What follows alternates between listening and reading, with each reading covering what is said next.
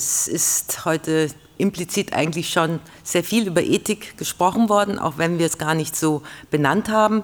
Und ähm, ich möchte das noch ein bisschen erweitern, auch vor dem Hintergrund, dass ich ja eigentlich auch Erzählforscherin bin, also sozusagen aus der Narratologie komme. Und in diesem Zusammenhang geht es einfach auch um die Frage, welchen Bedeutungen wir eigentlich KI in unserer Gesellschaft zuerkennen. Und das möchte ich Ihnen eigentlich anhand dieser zwei Metanarrative kurz erläutern. Ich denke nämlich, wenn man diese vielen Erzählungen, die wir gerade über KI so in der Gesellschaft hören und die herumschwirren in den Medien, wenn man die zu Metanarrativen eben zusammenfasst, dann kann man feststellen, dass wir auf der einen Seite sozusagen das Narrativ des Heiligen Grals oder des Problemlösers haben und auf der anderen Seite das Narrativ der Büchse der Pandora. Nun, Geschichten und Narrative sind sehr wirkmächtig, a, weil sie oft abstrakte Verhaltensweisen konkretisieren, weil sie Gefühle implizieren, weil sie gerne weitererzählt werden und weil wir uns auch sehr gut an sie erinnern können. Und wenn wir jetzt von diesem äh, Heiligen Gral-Narrativ sprechen, da geht es vor allen Dingen darum, dass die äh, Industrie uns neue Wertschöpfungsmodelle verspricht, ähm, unter anderem auch sozusagen der aufsteigende Zweig äh, KI im Unterschied zum absteigenden Zweig der Autoindustrie. So wird das ein bisschen, glaube ich, auch äh, politisch gesehen, was ja nicht stimmen muss, aber ich spreche ja nur von Narrativen auch äh, sozusagen, äh, dass man hier letztendlich sich nicht abhängig oder dass man sozusagen Konkurrenzmodelle braucht, die gegen China, gegen USA äh, Bestand haben. Es geht darum, äh, dass uns die Internetkonzerne versprechen mehr Komfort, mehr Lebensqualität und dass wir auch die großen Herausforderungen ähm, in unserer Gesellschaft mit KI überwinden können. Es geht so weit, dass von sogenannter Singularität gesprochen wird, wie Ray Kurzweil von Google das ja sagt, indem er meint, dass es irgendwann einen Punkt gibt, wo die KI die menschliche Intelligenz übersteigen wird. Gott sei Dank haben wir heute schon gehört, dass dies wohl nicht so schnell der Fall sein wird. Das Pandora-Narrativ erzählt uns dagegen die Digitalisierung als Bedrohung. Hier werden Ängste artikuliert, die zum Teil auch berechtigt sind, zum Teil aber auch unberechtigt. So geht es um Kontrollverlust, um vielleicht auch den Verlust von Arbeitsplätzen. Auch die Risiken der Überwachung und Manipulation werden hier artikuliert. Und es wird vor allen Dingen auch befürchtet, dass sich das Master-Slave-Verhältnis, das wir ja ursprünglich immer hatten, wir als Mensch beherrschen die Maschine, dass sich das da möglicherweise umkehren könnte. Ich glaube, dass beide äh, Narrative äh, zu unterkomplex sind, beziehungsweise nur in Schwarz-Weiß-Farben das Thema äh, beschreiben und äh, würde mir ein alternatives Narrativ wünschen. Und da komme ich eben zu dem Prometheus-Narrativ, wie ich es eben genannt habe. Der Mythos von Prometheus besagt ja, äh, dass er sich gegen die Götter auflehnte. Also wir haben ja auch so einen revolutionären Aspekt äh, um der Menschheit das Feuer zu bringen, womit die Zivilisation, die Technik und deren Vergesellschaftung in Gang gesetzt wurde. Eine zeitgemäße Lesart dieses Prometheus-Mythos äh, im digitalen Zeitalter könnte dann eben auch den Blick darauf äh, werfen, dass wir eigentlich schon wieder so einen ganz großen Schritt in der Menschheitsgeschichte vornehmen könnten, wenn wir sozusagen aber mit dem ethisch-prometheischen Fundament arbeiten, wenn wir sagen, das Ziel sei, das Leben der Menschen zu verbessern und nicht nur ein Teil des Menschen oder der Menschheit, sondern der gesamten. Und äh, für mich ist da der Schlüsselaspekt eine wertebasierte KI, die im Grunde genommen einfach selbstverständlich auch auf Grundrechten basiert, wie Autonomie, Privatheit, Gerechtigkeit und die sich auch den gesellschaftlichen Herausforderungen, die da wären, soziale Ungleichheit, Ressourcenknappheit, Armut, Mobilität, Migration und so weiter, auch Populismus, ein Aspekt, den man vielleicht mit einer äh, werteorientierten KI begegnen könnte. Sinn und Zweck eines solchen Narrativs wäre, sich auch immer wieder die Sinnfrage zu stellen, wozu brauchen wir die Technologie? Also es geht nicht darum, einfach Technologie um ihrer selbst willen zu schaffen, sondern immer mit der Frage, was bringt sie uns eigentlich? Ähm, bevor man aber in Dinge tiefer einsteigt, sollten wir uns auch immer über die Begriffe verständigen. Es ist doch immer wieder sehr interessant, dass wir oftmals dieselben Begriffe verwenden, aber ganz unterschiedliche Dinge damit meinen. Und ähm, mir stößt dieser Begriff künstliche Intelligenz ziemlich auf. Ich weiß, auch einige aus dem Bereich der Informatik sind damit auch nicht so glücklich. Es lässt sich damit natürlich zurzeit auch ganz gut Forschungsgelder akquirieren und es ist natürlich auch ein Buzzword, äh, worunter jeder glaubt, sich irgendwas vorstellen zu können. Das Problem ist nur, dass wir es hier mit Anthropomorphisierung zu tun haben, also mit Vermenschlichungen. Mm, und wir haben im Zuge unseres ESISAT äh, auch mal diese momentan gängigen KI, äh, Definitionen von KI uns näher angeschaut, mit dem Ergebnis, dass eben dauernd hier von vermenschlichten äh, Attributen die Rede ist, von Lernen, Verstehen, Entscheiden, Wahrnehmen, Problemlösen oder zumindest von Menschenähnlichkeit. Wir haben es aber nicht mit einer Intelligenz im komplexen Verständnis der Geistes- und Sozialwissenschaften zu tun. Denn der Begriff künstliche Intelligenz suggeriert, dass eine dem Menschen vergleichbare Intelligenz existiert. Das ist nicht der Fall. Bewusstsein und Gefühle sind Charakteristika, die dem Menschen vorbehalten sind. Auch wenn unklar ist, wie der, äh, unklar ist, was eigentlich Bewusstsein ist, wie Bewusstsein entsteht, kann derzeit nicht davon ausgegangen werden, dass Maschinen zur Selbstreflexion fähig sind. Das ist nämlich ein wesentliches Charakteristikum vom Bewusstsein und dass sie auch kein Ich haben, also keine eigene Identität ausbilden können. Noch viel weniger sind sie in der Lage, unbewusst etwas zu verdrängen, was der Mensch ja nur allzu gerne tut. Auch über Emotionen verfügen Maschinen nicht, wenngleich sie natürlich, wie wir heute schon gesehen haben, bei Pepper sie sehr gut nachbilden können, imitieren können. Deshalb auch problematisch, wenn Maschinen menschenähnlich aussehen, nach Kindchenschema. Ich wäre dafür, das zu unterlassen. Nun, maschinelles Lernen. Ähm, hier geht es meines Erachtens nicht um das Lernen, was wir mit äh, Lernen vertreten. Es sei denn, wir haben völlig reduktionistische Vorstellung von Lernen. Denn wir sind natürlich auch Menschen, die aus Freude und Leid lernen, die letztendlich das verbinden mit kognitiven Fähigkeiten. Maschinen und Vernunft gründen. Ich glaube auch nicht, dass Maschinen Vernunft haben. Maschinen sind noch keine Generalisten, sie sind bislang immer noch Spezialisten. Wir Menschen können gleichzeitig ein Kochrezept uns ausdenken, eine Oma trösten, ein Musikstück komponieren, ein Bild malen. Natürlich kann der Computer Watson Kochrezepte entwickeln, der Pflegeroboter Mario kann sich um Senioren kümmern, die Musiksoftware Emper kann einen Song komponieren und der Algorithmus von Depper.io kann ein Kunstwerk malen. Aber eben nicht alles in einem. Menschen können Regeln brechen und auch unlogisch handeln. Sie können moralische Prinzipien erkennen und auf sich selbst anwenden und sie handeln moralisch aufgrund ihres Gewissens. Maschinen haben kein Gewissen. Und sie können auch keine Verantwortung deshalb nehmen. Das heißt, sie sind keine verantwortungsvollen Maschinen, weil sie gar keine Verantwortung haben können. Sie können auch nicht vertrauenswürdig eigentlich sein, weil sie eben keine Verantwortung übernehmen können. Menschen sind zur Autonomie befähigt, während Maschinen nur autonom Informationen verarbeiten. Autonom ist die KI erst dann, wenn sie nicht mehr auszuschalten ist.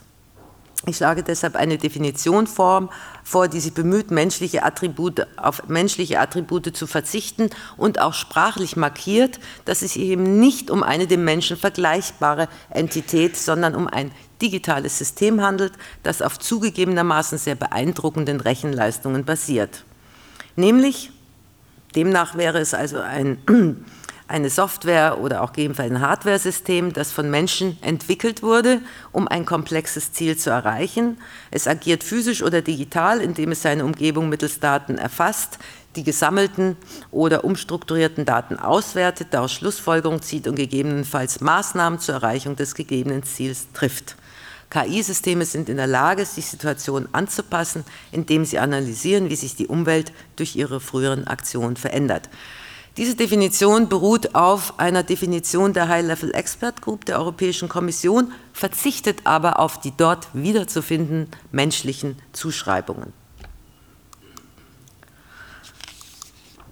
Nun, wenn wir von Ethik sprechen, lassen Sie mir nur kurz ein Wort dazu sagen. Ähm, jeder glaubt zu wissen ja, was ungefähr Ethik ist, aber schon bei der Frage, ist Ethik auch gleich Moral, kommen viele schon ein bisschen ins Grübeln, ist das wirklich dasselbe? Ähm, und ich würde sagen, Ethik ist nicht gleich Moral. Sie sagt nicht, was gut oder böse ist, sondern sie begründet, warum wir etwas tun oder besser lassen sollten. Ethik liefert auch keine Rezepte. sondern sie stellt die richtigen Fragen und damit ist sie so etwas wie ein Navigationsinstrument. Segeln muss man aber selbst. Stellen Sie sich auch folgendes äh, Bild vor. Sie müssen in einem Ihnen unbekannten Küstengebiet nachts navigieren mit Ihrem Boot. Und um Ihr Ziel ohne Schiffbruch zu erreichen, brauchen Sie ein Navigationsinstrument, zum Beispiel die Sterne oder auch einen Kompass. Genauso verhält es sich mit dem digitalen Wandel in unserer Gesellschaft. Wir brauchen eine digitale Ethik, die uns als Steuerungsinstrument und Kompass hilft, um diesen digitalen Wandel wertebasiert zu gestalten. Und Ethik fragt, was soll bzw. Wie, wie sollen und wollen wir leben? Wie soll der Mensch handeln? Welche Werte bestimmen unser Leben? Und sie fragt nicht, was ist technisch möglich, sondern was ist wünschenswert und für wen ist es wünschenswert. Nun, interessant, dass in Deutschland und ich glaube auch äh, EU-weit ethische Standards zunehmend als Wettbewerbsfaktor und USP auch in der Wirtschaft gesehen werden. Das belegt unter anderem die aktuelle BVDW-Studie. Demnach würden 72 Prozent der Bundesbürger sich für solche Produkte oder Services entscheiden, die so geplant sind, dass sie sich bei ihrer Entscheidungsfindung an nachvollziehbaren ethischen Standards orientieren. Im Gegenzug äh, geben dann auch 71 Prozent der Digitalunternehmen an, dass diese auch potenziell erfolgreicher am Markt seien. Ethik ist also nicht mehr nur mit dem Aspekt oder dem Narrativ verbunden, ah, das ist innovationshemmend. Also hier verändert sich gerade was. Wir haben sowas wie einen Ethical Turn. Nun, Warum müssen wir uns eigentlich von ethischer Seite auch mit KI befassen? Wir müssen uns deshalb damit befassen, weil wir es hier vor allen Dingen auch mit Diskriminierung zu tun haben könnten. Und wichtig ist eben auch, dass wir gerade, äh, um dafür zu sensibilisieren, Alltagserfahrungen und Alltagsgeschichten nutzen um dieses abstrakte Thema auch verständlich zu machen. Eine solche Geschichte wäre zum Beispiel die der Google-Bildsuche für Frisuren. Das können Sie selber mal ausprobieren. Wenn man nämlich an Professional Hairstyles sucht, werden einem überwiegend Frisuren von dunkelhäutigen Frauen gezeigt. Gibt man Professional Hairstyles ein, zeigt der Algorithmus dagegen überwiegend Fotos mit weißen Frauen und Männern. Algorithmische Berechnungen können also zu Diskriminierung führen. Sie sind nicht neutral. Maschinen sind grundsätzlich nicht objektiv und neutral. Ähm, es ist also hier auch immer eine Frage, inwieweit äh, schon bei der Entwicklung von Algorithmen und Modelle Diskriminierungsvariablen eingeführt werden oder dass natürlich auch bei der Zusammenstellung der Datensätze äh, solche, ich sage es mal, Verzerrungen auftreten können. Aber dieses Beispiel veranschaulicht recht gut, dass KI auf jeden Fall soziale Strukturen konstruieren und die Geschichte von Menschen auch lenken und bestimmen kann. KI sollte deshalb auch einer ständigen Kontrolle der Daten und Algorithmen sowie einer Erklärbarkeit und Transparenzpflicht unterliegen. Das haben wir heute auch schon unter juristischen Aspekten gesehen. Aber ich glaube, da sind wir noch nicht weit genug. Aber auch die politische Bedeutung von digitalen Technologien ist zu reflektieren. Das Überwachungsmodell in China zeigt, wie digitale Technologie bei nichtdemokratischen Regierungen eingesetzt werden können. Ob wir uns nun angesichts der populistischen Bewegungen in Europa so sicher sein können, dass so etwas bei uns nicht möglich ist, wäre zu überdenken. Der Treibstoff für KI sind Daten. China hat hier einen eindeutigen Vorteil, da es keinen Datenschutz gibt und die Regierung Überwachungstechnologien auch nach Gusto einsetzen kann, es somit einen riesigen Markt für diese KI-Anwendungen gibt. China forscht zum Beispiel bei der Gangerkennung oder der Gesichtserkennung, um Menschen auf der Straße zu identifizieren oder auch Schüler auf dem Schulcampus.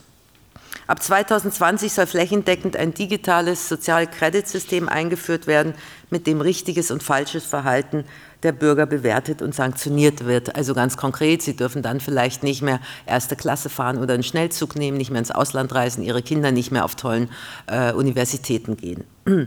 Das erscheint für uns Europäer wie eine Dystopie, quasi Orwellscher Natur. Aber stimmt das wirklich? Der Risikoreport 2019 von Ergo hat zum Thema Überwachung einen für mich bedenklichen Befund ergeben. So wünschen sich 20 Prozent der Befragten in Deutschland, dass auch der Staat Informationen über Personen sammelt. Nun, wie wir auch, glaube ich, heute schon ein bisschen mitbekommen haben, in der Kunst wie auch im Film wird hingegen Überwachung sehr kritisch gesehen. Die Künstlerin äh, Xu Lea Xiang aus Taiwan kritisiert gerade in ihrer Ausstellung auf der Kunstbiennale in Venedig, wo ich gerade war, die Überwachungstechnologien. Und ihre Videoinstallationen sind auch noch im ehemaligen Gefängnis, nämlich im Palazzo delle Prigioni, ausgestellt, also da, wo Casanova eingesperrt war. Die Gesichtserkennung äh, kritisiert sie, indem sie den berühmten Soziologen Michel Foucault im Video darstellt, der mit seinem bekannten Panoptikon-Modell die modernen Überwachungsformen beschrieb, allerdings zu einer Zeit, wo es Face Analytics noch nicht gab. Nun, ich habe Ihnen eine gerade von mir erstellte Topographie der digitalen Ethik mitgebracht, weil ich mir dachte, damit wird es vielleicht auch ein bisschen anschaulicher. Ähm, darin geht es um die zentralen Werte, die hier als Orte eingeschrieben sind, die nach meiner Auswertung zahlreicher ethischer Publikationen und Leitlinien im Fokus einer Ethik der Digitalisierung stehen. Und diese elf sind Menschenwürde. Ich möchte darauf hinweisen, wenn Sie das fotografieren, dass es copyrightmäßig unterliegt.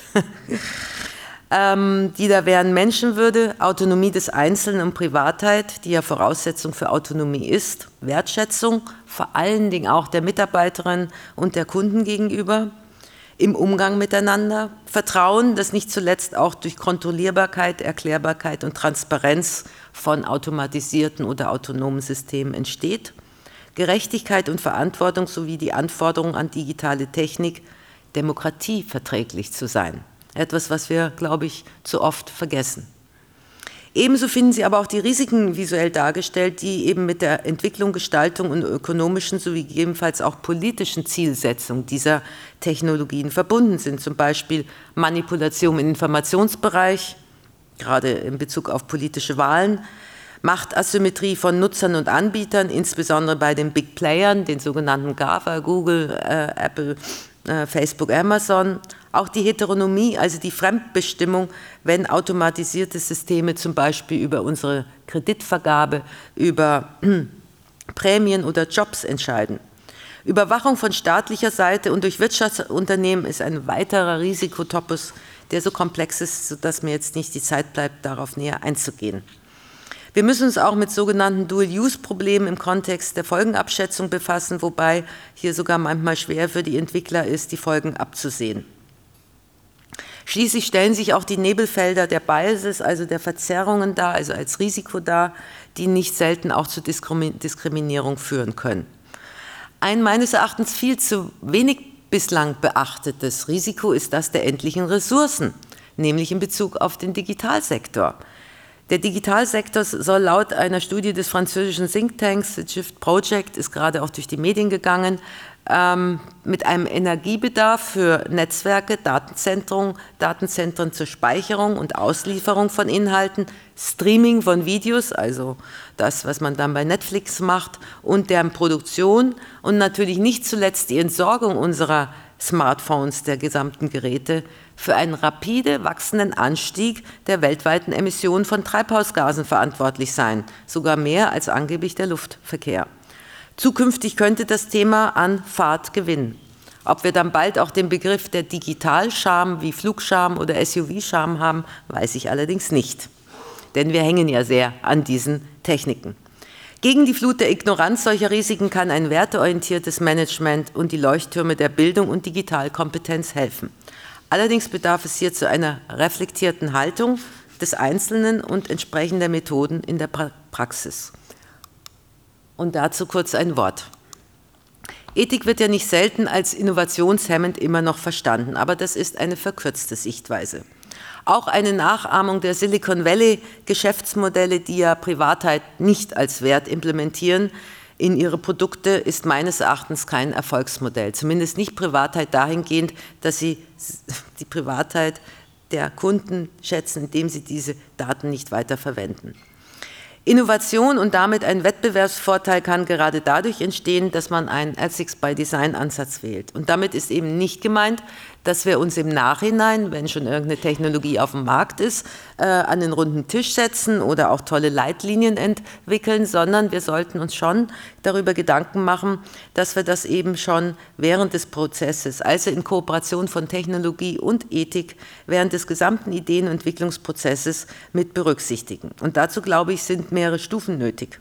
Ein ethisches und rechtliches Screening, das klären hilft, welche Werte überhaupt zur Disposition stehen.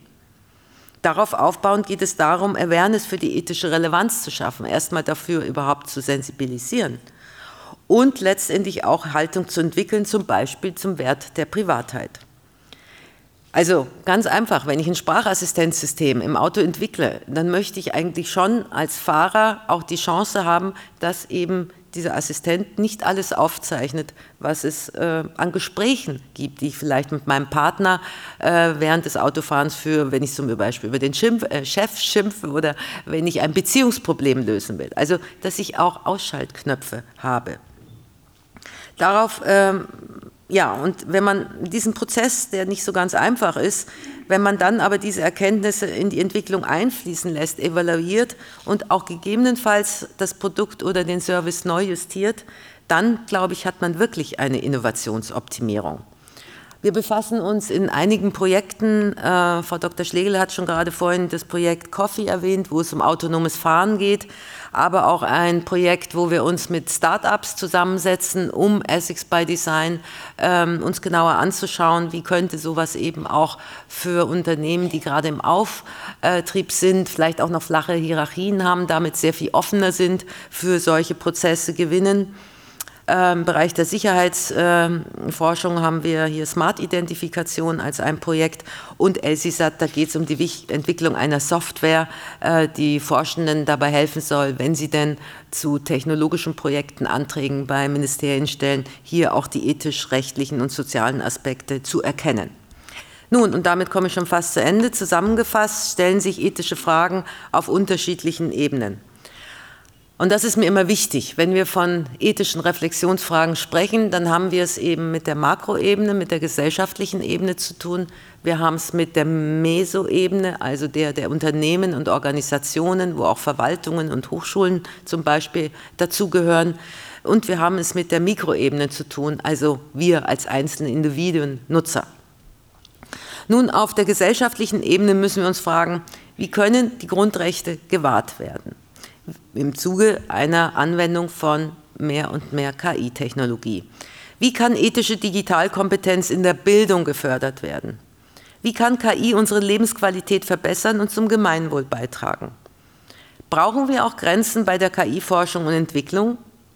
Wie sollen Medien über KI berichten? Da sind wir nämlich wieder an dem Punkt, wo ich angefangen habe, weil Medien natürlich diese Narrative auch verbreiten und sich da eben auch, ja, damit auch die Frage, äh, inwieweit differenzierte Narrative oder vereinfachte Narrative kursieren, mitentscheidend sind. Auf der hm, Mesoebene geht es darum, was nehmen denn eigentlich Unternehmen für eine Haltung ein? Und wie kann man auch Werteorientierung eventuell mit Profitmaximierung austarieren? Kann eine werteorientierte KI sogar einen Wettbewerbsvorteil darstellen? Sollten Unternehmen der Pflicht stehen, sich bei der Entwicklung von KI für eine wertebasierte Gestaltung zu entscheiden? Ein ganz wichtiger Punkt auch, wie qualifiziert man nun Mitarbeiterinnen und Mitarbeiter, um auch für die Werte wie zum Beispiel den Schutz der Privatsphäre zu sensibilisieren und eine Urteilskompetenz zu, äh, äh, sich zu anzueignen. Wir haben zum Beispiel für einen großen Autokonzern genau diese Frage auch versucht zu klären, wie kann man äh, Privatheitskonzepte auch in einem Unternehmen, das global agiert und natürlich mit verschiedenen kulturellen Einflüssen zu tun hat, trotzdem so realisieren, dass es dem Werteverständnis des Unternehmens entspricht. Wie kann in der Forschung und Entwicklung, und das ist natürlich ein ganz wichtiger Punkt, die Hürde überwunden werden, dass die Informatiker und Ethiker eigentlich unterschiedliche Sprachen sprechen und unterschiedliche Denkansätze haben? Wie können Informatiker für ethische Fragen sensibilisiert werden und zugleich aber auch Ethiker digitale Technik verstehen? Kurz gesagt, wie kommt die Ethik in die Informatik und wie kommt die Informatik in die Ethik? Und mir ist es persönlich passiert, als wir ein Experten-Roundtable ähm, hatten, dazu eingeladen hatten im Zuge eines Forschungsprojekts, wo es um Vertrauen ging. Und dann habe ich eben festgestellt, dass ich Vertrauen völlig anders verstand als jetzt von Seiten des Informatikers, der Vertrauen sehr stark abhängig davon machte, dass es eben einen Beweis geben muss. Und ich sage, wenn ich einen Beweis brauche, dann habe ich eigentlich ein Misstrauen, dann funktioniert das nicht. Ja, aber auch für uns Nutzer stellen sich Fragen, wie können Verbraucher nachvollziehen, wie Entscheidungen und Prognosen zustande kommen? Da sind wir wieder an diesem Punkt, brauchen wir auch Hilfestellungen, vielleicht auch Szenarien, Use Cases, Narrative, um letztendlich diese komplexen Algorithmen, Systeme, Modelle für uns alltagsgebräuchlich ansatzweise nachvollziehen zu können? Welche Möglichkeiten zur Kontrolle und Steuerung gibt es eigentlich noch? Unter welchen Bedingungen kann ich eigentlich so einem System vertrauen? Sollten wir eventuell auch werteverletzende Produkte boykottieren? Also zum Beispiel Sprachassistenzsysteme wie Alexa, wo ich glaube, die nicht unsere Privatsphäre äh, sehr stark einschätzen. Und erweitert die KI auch meine Handlungsmöglichkeiten, denn sie bietet mir auch eine Vielzahl an Chancen. Und damit mein Fazit mehr oder weniger, wenn sich jetzt vor allen Dingen auch ähm, Unternehmen für so eine werteorientierte Strategie der Digitalisierung entscheiden, dann ist eben auch wichtig, dass man hier verschiedene Aspekte berücksichtigt. Auf der linken Seite sehen Sie personenbezogene Faktoren. Hier geht es nämlich erstmal um eben auch das Thema Qualifizierung. Ob in öffentlichen Einrichtungen oder Unternehmen, die Beschäftigten sollten in ethischen Fragen der Digitalisierung qualifiziert werden. Wichtig ist aber auch, dass die Entscheider, also die Menschen, für eine Wertehaltung sensibilisiert werden und damit auch Anreize für einen verantwortungsvollen Ethos geben. Denn denken Sie an VW, der Fisch stinkt vom Kopf her oder eben nicht. Und auf der rechten Seite geht es um systemische Faktoren, denn es gibt keine Moral im falschen System. Ethics by Design wäre ein probater Ansatz, um eine vertrauensvolle Strategie der Ethik in ein Unternehmen zu implementieren. Und um sich im Zuge der gesellschaftlichen und technologischen Entwicklung adäquat zu positionieren, müssten äh, Unternehmen auch ihren Horizont erweitern und sich überlegen, was es heißt, das Richtige zu tun und nicht nur das zu tun, was rechtlich notwendig ist. Erich Fromm hat aus meiner Sicht das Wesentliche der individuellen Verantwortung prägnant formuliert und damit möchte ich meinen Vortrag abschließen. Verantwortungsgefühl ist keine Pflicht, die dem Menschen von außen aufgezwungen wird, sondern die Antwort auf etwas, von dem man fühlt, dass es einen angeht. Verantwortung Antwort haben die gleiche Wurzel. Verantwortlich sein heißt, zum Antworten bereit zu sein. Und damit herzlichen Dank für Ihre Aufmerksamkeit.